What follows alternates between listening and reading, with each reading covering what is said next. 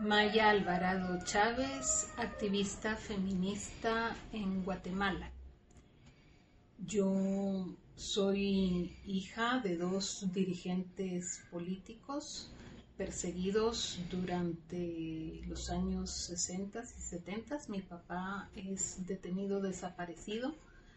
Eh, mi madre fue parte de la lucha revolucionaria en nuestro país yo fui parte del movimiento estudiantil, concretamente de, educación media y secundaria, esto en los años 70.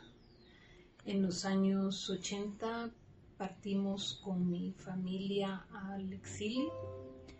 En el exilio tuve la oportunidad de estudiar y en los años, a finales de los 80 y 90, pues me incorporé directamente al movimiento insurgente en, eh, participando en la radio de la Unidad Revolucionaria Nacional Guatemalteca que se llamó La Voz Popular.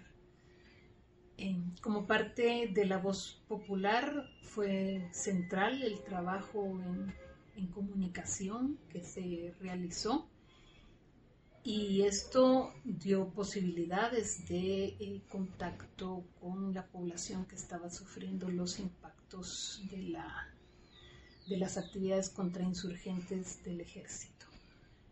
De manera que eh, esto dio posibilidades también a cuestionamientos sobre los impactos diferenciados que estaba teniendo esa población, concretamente eh, las mujeres y la violencia específica por su condición como mujeres, como mujeres de pueblos originarios.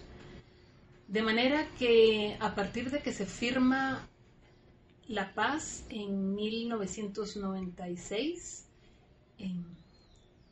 continuaron estos cuestionamientos y fui fortaleciendo las capacidades de articulación y encuentro con otras compañeras dentro de lo que ya venía forjándose como el movimiento feminista y de mujeres acá en, Guatemala. Y bueno, a partir de allí eh, he ido fortaleciendo esta, esta perspectiva de lucha, este compromiso de lucha desde el feminismo y eh, actualmente pues desde el el feminismo y en la construcción de una nueva lógica de interpretación de la realidad que haga posible articulaciones. Eh, considero que es importante no seguir haciendo lo mismo, no cometer los mismos errores. Eh, y entonces eh, en, esas, en esas luchas nos encontramos hoy fui parte de la construcción del primer caso de violencia sexual que se juzgó en Guatemala, un caso de esclavitud sexual y doméstica en contra de 11 eh, mujeres de la comunidad de Sepurzarco en el nororiente del país. He considerado importante visibilizar este crimen que no tuvo el registro debido ni las especificaciones en cuanto a recomendaciones por parte de los dos informes de esclarecimiento histórico que tenemos en, Guatemala.